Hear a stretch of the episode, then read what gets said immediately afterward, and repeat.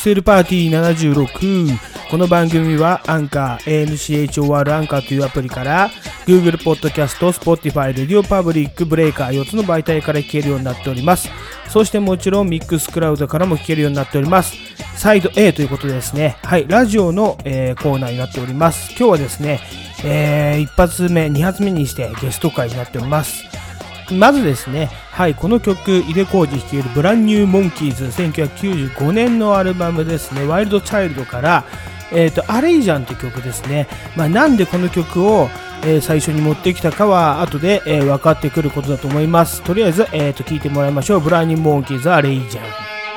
まあ気楽に行きましょうかっこ悪いきないあの前に焦ってみたってジタバタしたって始まらない。また超眠いモーニングなんとかなるさって余裕で。余裕。諦めちゃってあれれれこれまた挫折。欲望。不安も。願望。希望もむき出し100%汗イェーイイェーイイェーイイェーイ体が言うこと聞かねえんだぜ。イェーイイェーイイェーイイェーイ休みたいけどまだ月曜。あれいいじゃんこれいいじゃん。そればっかりはやってられないよ。あれも欲しいこれも欲しい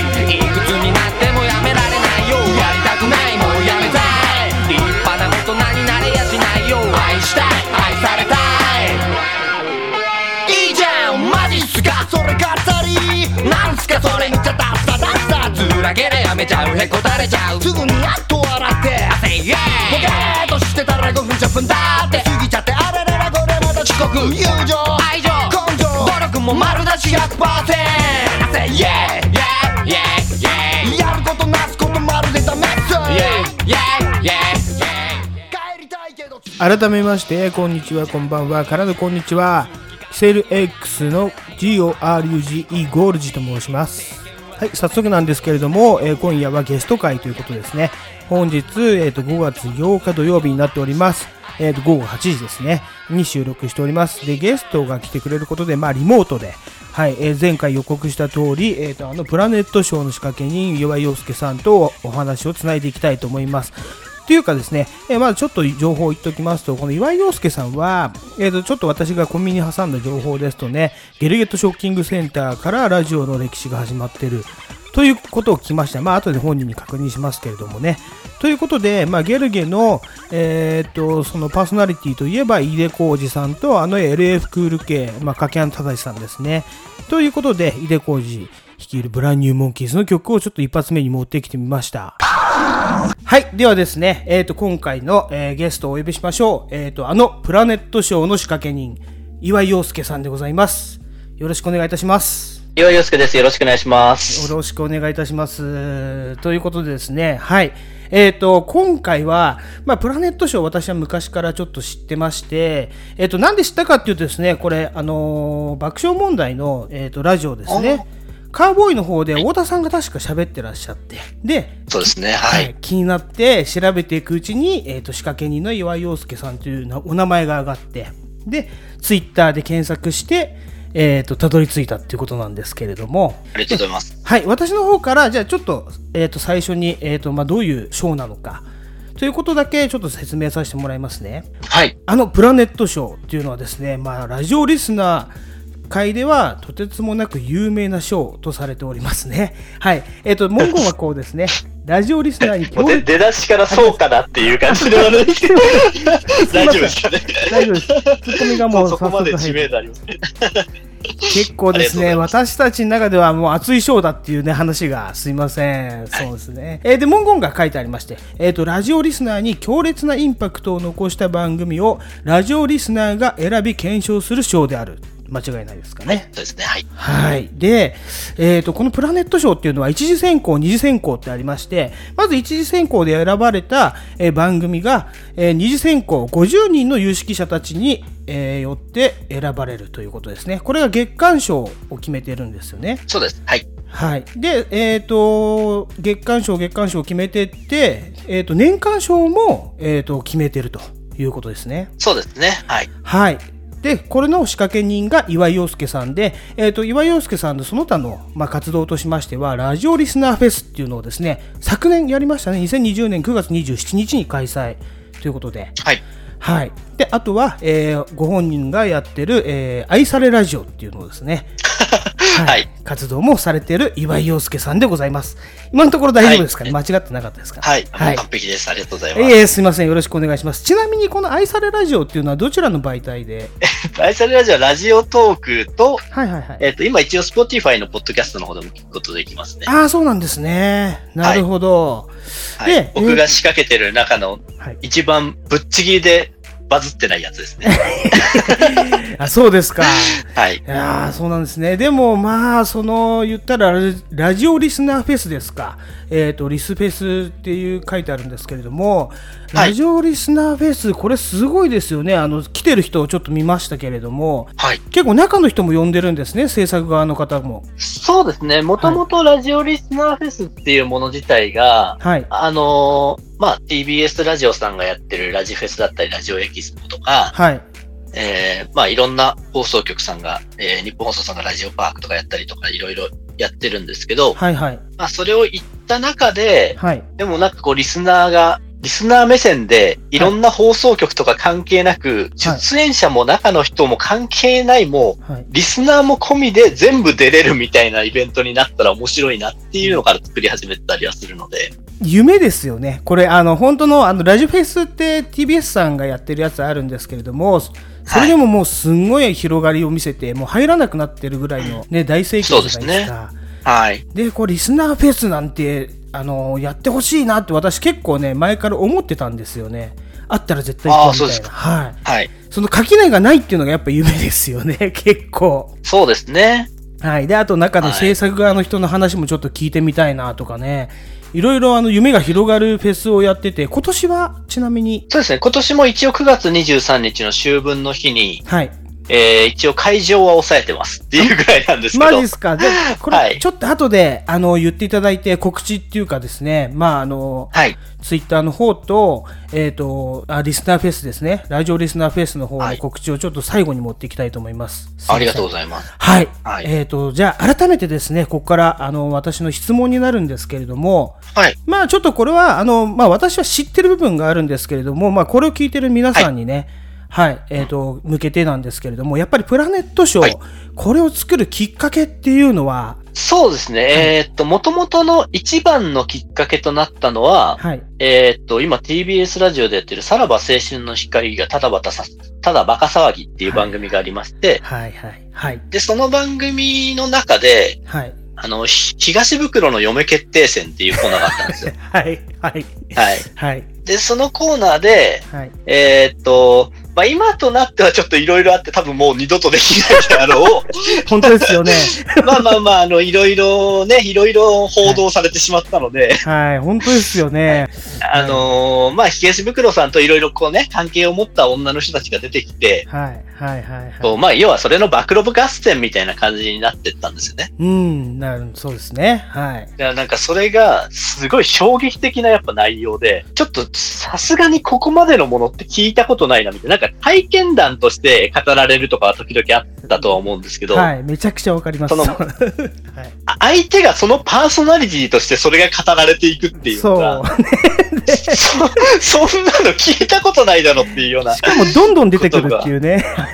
そうなんですよ。次から次へと出てきたっていうのはいが、、はい、なるほど。どんどんレベルが上がっていくっていうね、そうなんですよね。そうなんですよ。っっていうのがあって、はい。で、これは、まあ、間違いなくギャラクシー賞は通らないだろうと。まあ、うんラジオとかうんテレビとかでね、優れたものに贈られるギャラクシー賞っていうのがあるんですけど、っはい、そうですね。ていうのは取れないけど、えもうな、これなんか表彰されてもいいよな、このラジオってえ。思って、なるほど。で、それをきっかけに、じゃあラジオリスナーが選ぶそのラジオ賞みたいなものがはいあっても面白いのかな、というので作ったのがきっかけですね。素晴らしいと思うんですよね。僕、この、あの、えっ、と、情報を知った時にですね、こういう風に動く人がやっぱいるんだと思って、あの、ラジオ僕も、その、ただばか結構ずっと聞いてるんですけど、本当神回中の神回と言われる回が連発するんですよね。あの、嫁決定戦とか、おかん決定戦みたいなやつも出てきたりとかね。そうですね。なんか、ただバカは、すごい、企画力って感じしますよね。めちゃくちゃ、やっぱ、あとうん攻めがすごいっすね。個人事務所だからできるのかわからないですけど、そういうことなんですねい。や、なんか、ちっそうですね。はい。い。で、それ。結局その立ち上げた時の月は、ただばか取らなかったんですけど、ああ、そうなんですか。あなるそのほど。月に霜降り明星のせいやさんのズーム事件があったんですあれか、あの、ズーム事件で全部ギャグをやるっていうね。そうなんですよ、ね。ポケヒミコーナーのやつ。はい。なるほど、なるほど。これは私ね、あのーすいませんね、えっ、と、岩井葉介さんのこのね、プラネットショー、えっ、と、立ち上げの時から、その、あの、月刊賞をちょっと一応全部ノートで追ったんですけれども、あありがとうございます。はい、結構私が聞いてる番組が多かったの。その、例えばさっきの霜降り明星のポケヒミの回とかも聞いてて、うわ、これはすごいみたいな、あったんで、そこもちょっと共感した部分が、すいませんありが。とうございます。いえいえ、すいません。はい。じゃあちょっと、また、えっ、と、これにちょっと付随する質問なんですけれども、ちなみに、はい岩井陽介さんは、えっ、と、普段は何をされていらっしゃる方ですかね？普段はもう本当に普通の、ただの会社員ですね。ああ、そうですか。はい まあ私と、まあ、同じというか、はい、私もただの、あの、普通の仕事をしている会社員ですね。まあ、放送業界ではないということですよね。あ、もうもう全く関係ないですね。ああ、なるほど、そうなんですね。そうですね。はい。であとはもうお金持ちなんですかね。その、例えば、ショーをこうややっちゃおうみたいな、うんそういうことっていうことえーっと、お金持ちでもないと思います、あ、本当ですか？あのー平均よりちょい下ぐらいじゃないあ、ですか。マジですか。いや、はいだからそういう人がやっぱね、ショーを立ち上げるってすごいことだなと思うんですけれども、あとごめんなさい。はい年代的にはどの辺の世代なんですかね？あの、これ僕、今年38ですね。ああ、本当ですか。はあ、はいなるほど。私が、あの、ちょうど40、今4歳なんですね。あ、そうなんですね。はい。なんで、ちょっと、まあ、ラジオで言うと、少しずれるかな。これはちょっと先後で。輩ですね。はいはい。ご説明いたします。まあ、後じゃなくていいから、ちょっと今、あの、日本放送の、えっ、と、お話でいくとですね、私、あの、言ったら、大デカナイト世代。で、岩井陽介さんはゲルゲ世代と。い。そうですね。はい。はい。ゲルゲとショッキングセンター。ちょっと私も聞いたんですよ。1995年からスタートしてる番組ですね、あれね。そうですね。えはい。あれですか？大デカの後が天野さんですか？大デカの後が、このゲルゲなんですけど、何ヶ月か空いてるんですよね、確かあ。、そうなんですね。はい。天野さんっていう。天野さんがやってたのってなんであの、キャインの天野さんが、はい。メ、メガウマなんでしたっけ？もうその世代じゃないんでちょっと出てこないんですけど。やってましたメガウマラジオバーガーみたいな、メガウマラジオバーガー。あ、メガウマラジオバーガーって番組があったんですよ。マジっすか？これは私、全然わかんないですね。これ日本放送で10時24時でやってるはずで、はい。あ、そうですね。今、あの、大デカナイトの後がメガウマラジオバーガーで、その後ゲルゲットショッキングセンター。挟んで、やっぱこの空白はいそこなんだ。大デカが言ったら、1991年の3月から始まって、95年の4月に終わってるんですよ。で、ゲルゲが、そうなんです。はい、はいえっ、とね、1995年の11月から始まってるんで、あ、はいはいはい。この空白の、まあ、7ヶ月、ここが、その天野博之のメガウマバーガーでしたっけ？メガウマラジオバーガー、ラジオバーガー。これ僕も聞いてはなかったんですけど、はい。あの、天野さんが最終回で号泣したっていうのを、はい。ナイナイのオールナイトニッポンでもう何回もいじられてたのあ、で、そうなんだ。それで天野さんがそこでラジオやってたってことだけは知ってる感じなんです。なんで俺この7ヶ月飛んでるんだろう、大デカから私も言ったら18区ぐらいになってくるんでラジオちょっと一回抜ける時期で、ああ、はい、わかります。わかりますありますよね。はい。はいゲルゲを最初だけ聞いてたんですよ LFQLK とか面白いじゃんとか思って、はいブランニューモンキーズみたいな聞いててはい、あそうなんですねそのメガそれは天野博之は分かんなかったですすいませんいい情報はいありがとうございますまあちなみにえっ、とえっ、と後でちょっとまあミックスクラウドとかあのこの番組ができたらですねアップしますんでちょっと聞いてみてください前半にあのブランニューモンキーズの曲を入れておりますんで入れこじさんにうわー懐かしいですね。僕、ブランニューモンキーズめちゃくちゃ好きだったんですよね。あ本当ですか？はい確か2枚ぐらいしかアルバム出してなかったんじゃないかないや、そうなんですよ。その後、まあ、チャミグリになっていく。チャミグリですよね。ははいはいはいはいはい。懐かしい話がね、どんどん飛びますけれども。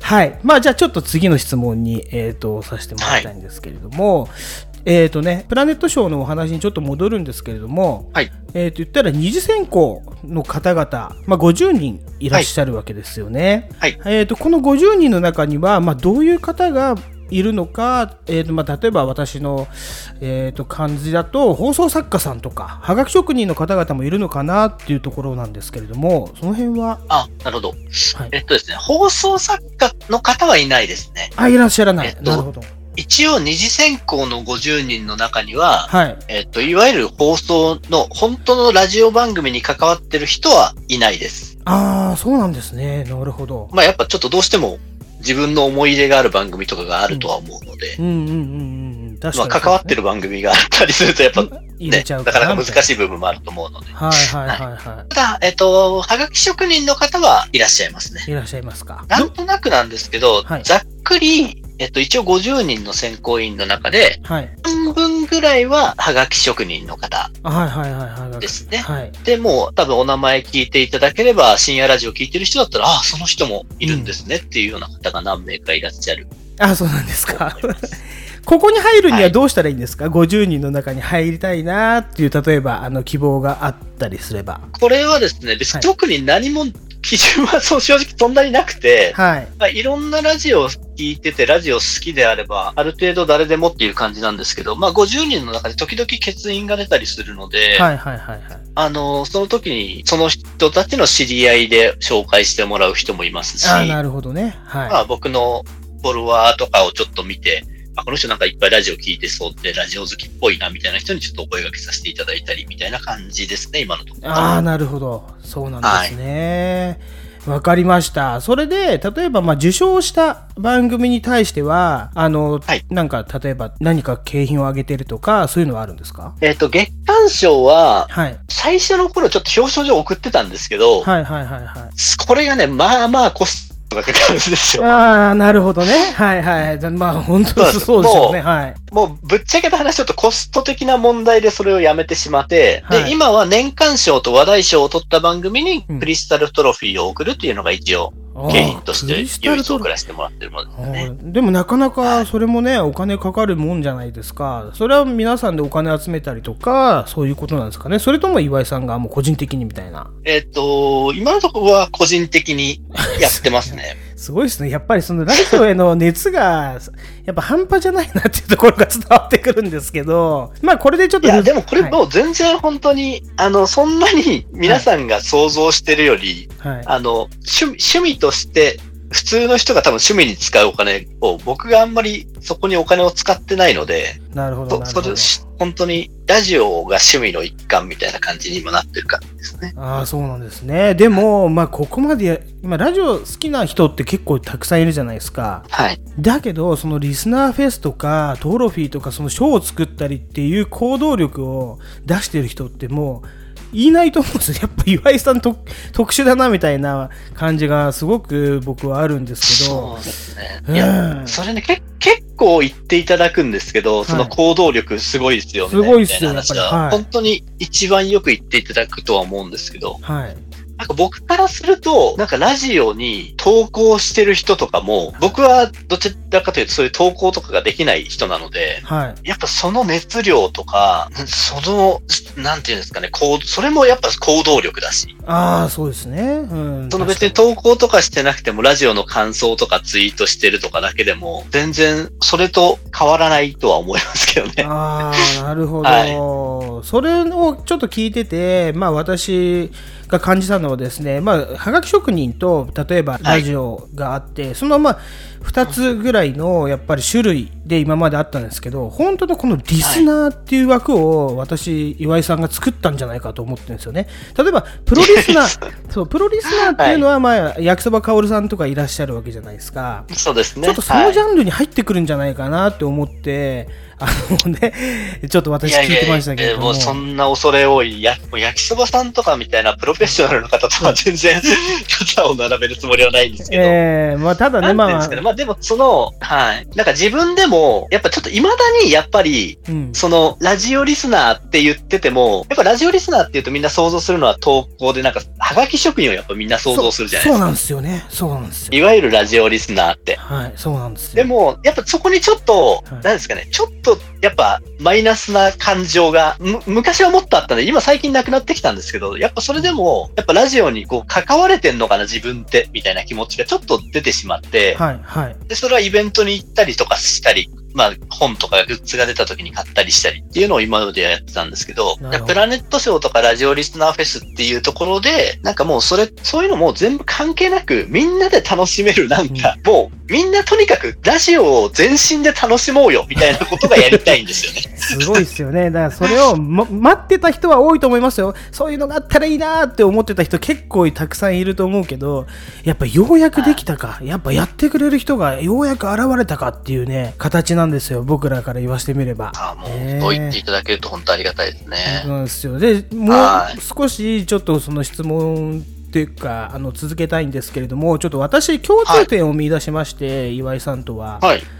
要はそのちょっと DTM ですね、ラジオ DTM の方を聞いてたときに、ラジオとの慣れ初めを聞いてたんですね。まあ、慣れ初めっていうか、その、何からラジオを聞き始めたか、ポケットラジオから始まったっておっしゃってたのをちょっと聞いたんですけど、はい。それはちょっと、えっ、と、どういうこと？えっ、と、ポケットラジオを、はい。あ、なんか母親からなんかプレゼントされたんですよね、なんかの時に。すげえいいプレゼントですね。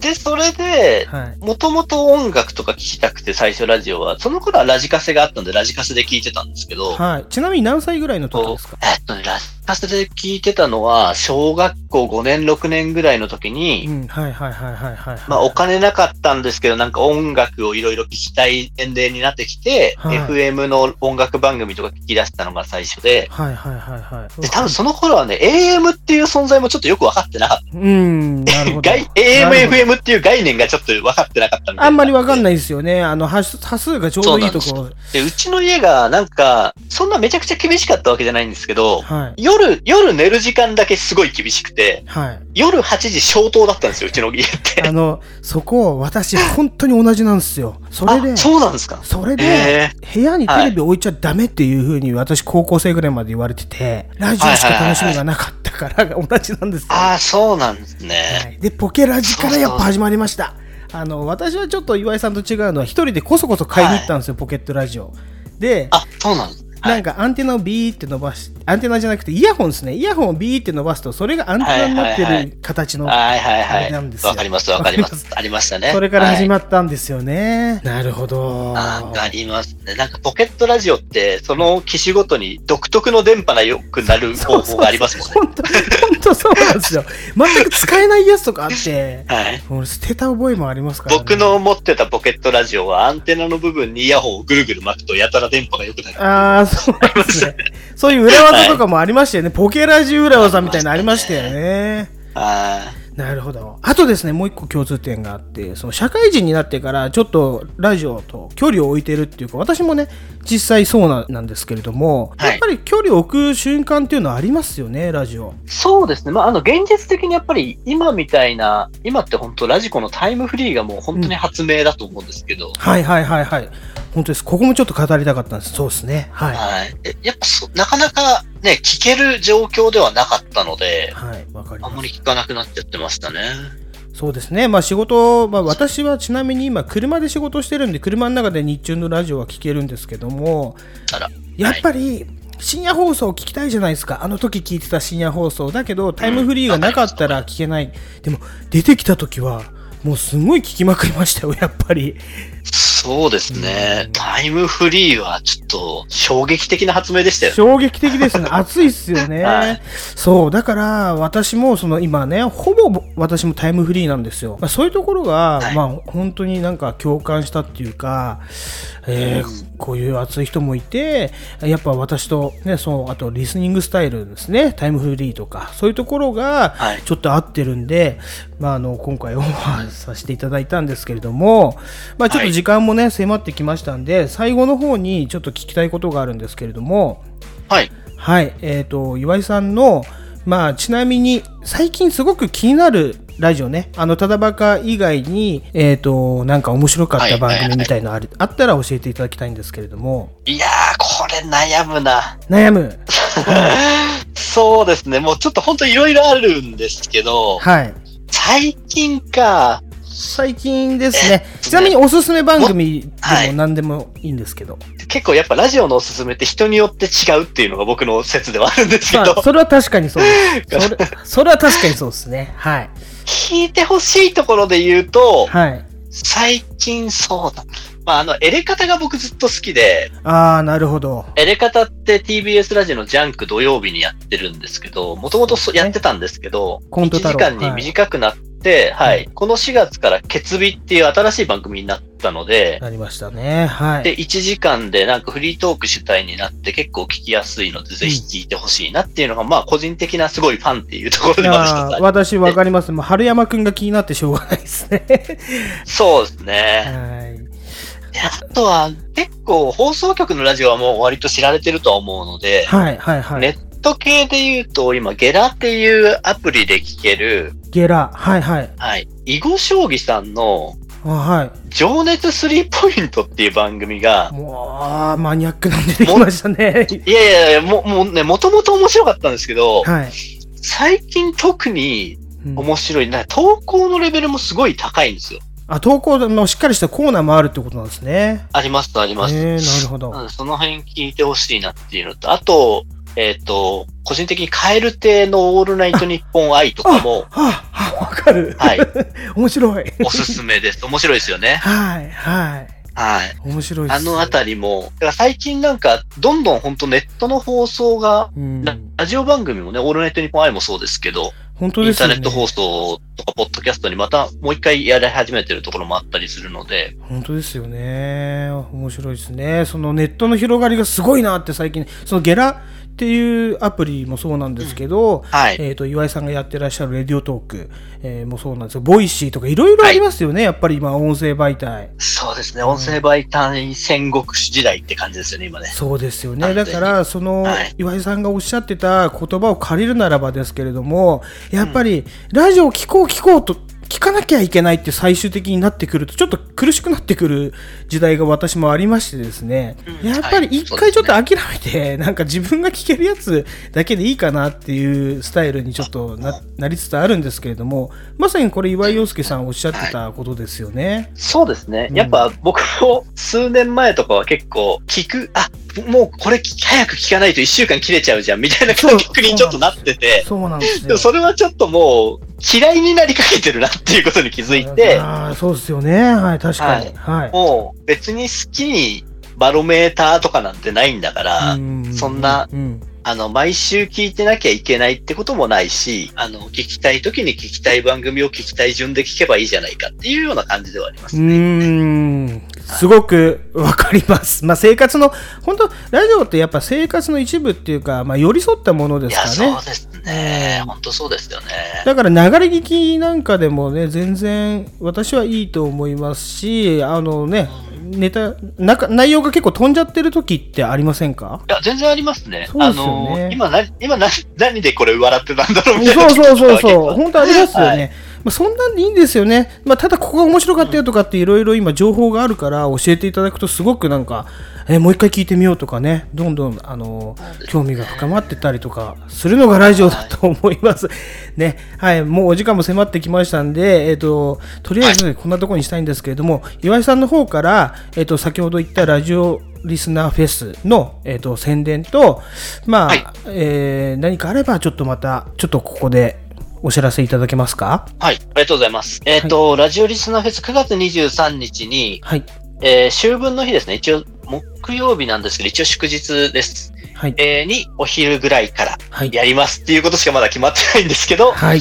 えーまあ去年はね、日本放送の石井ひかるさんだったりとか、藤井聖堂さんっていうような裏方の方から、はい。えーラランドさん、ウエストランドさんといった芸人の方々などね、幅広い方に出ていただいたので、まあ今年もちょっとその辺をやりたいなと思っているところです。はい。そうはい。ですね。であと、プラネットショーで今、あの、T1 グランプリっていう T シャツを売るグランプリに参加してたりするので、はい。まあなんかそれが、えーそれもまあ、あの、さっき言った、なんかこうみんなで面白いことなんか一個できねえかなっていうのの一つだったりはするんですけど、はい。それの売り上げとか賞金でまたなんか同じ面白い企画ができたらなと思ってるので、まあもし興味ある方はラジオリスナーフェスの、えーっと、ラジオリスナーフェス、もしくはプラネットショーのツイッターアカウントをチェックしていただければと思います。はい、チェックしてください。皆さんぜひ。で、私のはい T シャツですね、今2種類出てらっしゃいますよね。あの、はいデザインの方が、あの、買わせていただいた、えっ、と、10日、あさって届くそうですんで、はい。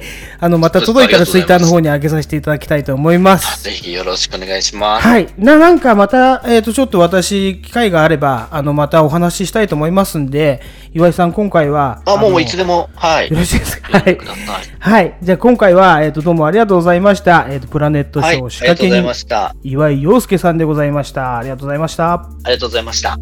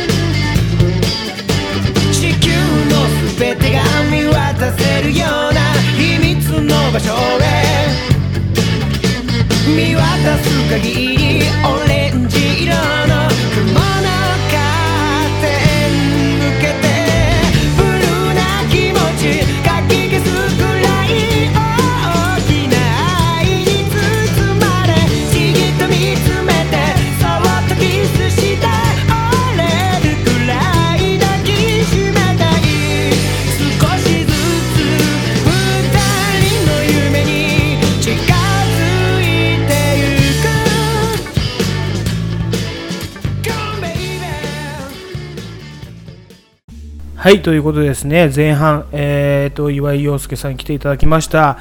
えー私ですね、まあ、柄にもなく、とてつもなく 緊張してしまいましたけれども、えーまあね、編集でなんとかうまくやってるでしょうということでですね、まあ、いつもの、えー、 My Radio Time、Radio、Radio、Radio の方ですね、行ってみたいと思います。はい、私ですね、えーゴールジの方はですね、ラジオ日記というものを最近、最近というかですね、まあ、昔から書いておりまして、今これ、えっと一応ブログでアップするようにしてますんで、ぜひ、えっとよろしかったら、えっと見てみてください。まあ、一応、毎日今のところ書いてるのかなとは思いますね。はい、その中から1週間で気になったラジオ番組の方をこちらで、えー紹介しているというコーナーでございます。 Radio、Radio、Radio ですね。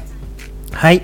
えっ、と、まずですね、これはね、ゴールデンウィークだったんでリアタイ、リアルタイムで聞いてしまいました。5月3日月曜日なんですけれども、空気階段の踊り場、ね、えーとな、かなかこの事件が終わらないと、水が固まり、実は彼女がいた事件ですね。これ最初に、えーと、26日、その前の週のですね、踊り場で、えーと、もぐら捜査員が、ね、暴き出しました。そして、実はオズワルドの伊藤が紹介した女の子だということで、オズワルドのね、ほら、ここがオズワルドさんちというですね、まあ、えーとマイナビラフターナイトの後の30分番組で行われている、30分番組ですね、えーとこちらの番組で、まあえー、とオズワルド伊藤さんがですねこれを、えーとまあ、実はこういう女の子だ。これ結構衝撃的な内容でしたね、はい。えー、と聞いてない方は聞いてみてください、えー、とそれを受けてこの5月3日これまたねえー、とゲストを呼んだんですね。ゲストというかですね、水川かたまりの,、まあ、あの弁護士として呼んだ、えーあの方でございます。岡野陽一さんですね。岡野陽一が、あの、水川かたまりの弁護士なんかするわけないじゃないかと聞いてたら、まあ、その通りね、えっ、と、塊を実はエロ虫、エロ虫っつってね、責める。うん、エロ虫というのはどういうことかっていうと、まあ、離婚して、えーすぐ次の女、女の子、女の子って言ってね、行っちゃうんじゃないのみたいな疑惑が今回立ってて、えーその話をずっとしておりました。これね、すごく私わかるんです。私も離婚を経験しておりますので、えーすごくわかる話だなと思います。まあ、ちなみに私も離婚してからですね、すぐ、えーその1年後ぐらいにはま同棲してましたんで、えーと水川と同じような、うん、エロ虫なんじゃないかなっていうことで聞いておりました。はい。えっ、とね、ですね、ちょっとね、あと YouTube の方をね、この日も聞いたんですけれども、えーニューヨークのニューラジオね、面白かったですね。私、初めて聞きました。ね、えっ、と、あの、ヒロシの兄貴が面白い面白いって言ってたから、どれどれと見たら、ね、あの、嶋佐が、えっ、と、なんだろう、こうツイッターを乗っ取られたんですよね。その、えっ、とね、感じのことをずっとね、ラジオ、これ1時間半ぐらいかな、2時間ぐらいやってんのかな。あ、1時間半ですね。えー、まあ、本当は、そのライブでやってるのは、日曜日の22時から23時30分ですね。で、アーカイブを、えー、YouTube にしてるんで、こちらを見たらですね、面白かったです。はい。うん。犯人にね、あのちゃんと諭すようなねメッセージを出すところとかね。こういうところすごく面白いなとニューヨーク思いました。でこれを見て私もねやっぱねツイッターのね2段階認証みたいなやつしなきゃいけないなと思ってはいやるようにいたしました。はいまああとはですねタイムフリーになるけれども5月1日土曜日のまあ、TBS でやってる27時30分から28時でやってる最近始まったゾーンという番組ですね。30分間えー、音とかね、えー、何もなしで29分間になるんですけれどもパーソナリティが1人で、えーと、とにかく喋りまくる。で8秒間ですね、まあ、相手の放送事故とか、えー、それなりに NG ワードなんかはあるんで、えーと、編集させてもらいますというルールがあるんですけれどもここでですね、まあ、4人目に今回なりますね、服部文章さんっていう方、えー、サバイバル登山家ということでですね、まあ、言ったら登山とは、うん、狩猟してね生き物を食べるとは、ね、いろいろね考えさせられることがねこれねぎゅっとこの29分に詰まってたんですよね。私もね、これね、すごくわかるんですよ。登山ってね、登山道を歩いてるだけで登山と言えんのかなみたいな。で、それを追求しだしたらフリークライミングに到達しますよとかね。うん。まあ、狩猟とかね、命をいただいてるってみんな言いますけれども、その狩猟したことがある人に言わせるとちょっと視点が違いますよとかね。そういうことを言っておりましたね。さすが TBS 今 SDGs を推してるだけにね、えー、こういう方の話すごく説得力があって面白いと思いました。はいそしてですねえっ、ー、とタイムフリーにまたなるんですけども5月5日日本放送出ましたね。クリームシチューのオールナイトニッポン。これね頭から消すのでえっ、とねもう捨てるところなくっていうんですかね、余すとこなく面白かったです。まあ、本がね、今更出るって言いますけれども、終わって12年経ってるんですかね、12年の中で6回しか、えー、とやってないって言ってましたけれども、本が出るのも分かりますね。うーん、とても面白かった。特にあのラグビー部がね、通っていた中華屋さんの話が私好きなんですね。まあ、玉ねぎが生とかね、天津運ぶババアの天津飯を運ぶババアの話とか大好きですね。で、あと、ちょっとね、あのよく聞いてればわかるんですけれども、オリンピックのネタとかね、上田派とか言ってましたけれども、えっと、結構ね、ディスる、ディスるんじゃないですけど、まあ、彼らなりのお笑いで、えー、と私はね、これオリンピック、えー、どうなのみたいなね、投げかけに思えたんですね。あと、その整形をね、直ではディスらないんですよ。うまいなと思いましたね。やっぱお笑いに昇華して、結構物申している、捉え方によってはですよ。私がそういう捉え方をしているのかもしれないですけれどもそういうふうに捉えられるようなうんと笑いをしてるなと思ってやっぱクリームシチューすっげえなみたいな。はい。あのもう1回私2回聞いてしまいましたね。このラジオだけは。はい。あと最後にうんと YouTube でですねもう1個聞きました。えっ、ー、とですねこのジャンクの爆笑問題カーボーイのえーと、はがき職人である前世は金玉っていう人がいるんですけれども、ね、面白いですよね、もうそれの時点で。ねえーと、実は AK 斎藤紳士さんっていう方で、えーと、斎藤紳士の新ラジオっていうのをやってるんですね。この方がラジオをやってて、で、自治ネタもちゃんとやってるし、コーナーもしっかりしてたんですよ。うん、すごくね、聞いてて、あの、面白かったです。はい。まあ、ただ、ちょっと1個だけ言わせてもらえると、タイトルコールのところの BGM の音量がでかかったかな、で、ちょっと話が聞こえづらかったかな、なんて思いましたけれども、それはあまた別のお話ということになりますね。はい。とりあえず、ラジオのコーナーはざっと言いましたけれども、今週もたくさん面白いラジオ番組がありました。はい、えーとですね、またタイムフリーなんかで皆さん聞いてみてはいかがでしょうか？ということですね、A 面はこの辺で終わりにしたいと思います。今回の A 面のね、音楽は、えー、とりあえずブランニーモンキーズとか、まあ、私が聞いてた、えー、オーデカナイトの伊集院光荒川ラップブラザーズとか、ね、その辺の往年のラジオ番組の、えーと、ネタのね、えー、音楽を流していこうと思います。はい、えーと、じゃあとりあえず A 面はここまでになります。はい、お付き合いありがとうございました。じゃあ一人でやります。バイ、Thank you,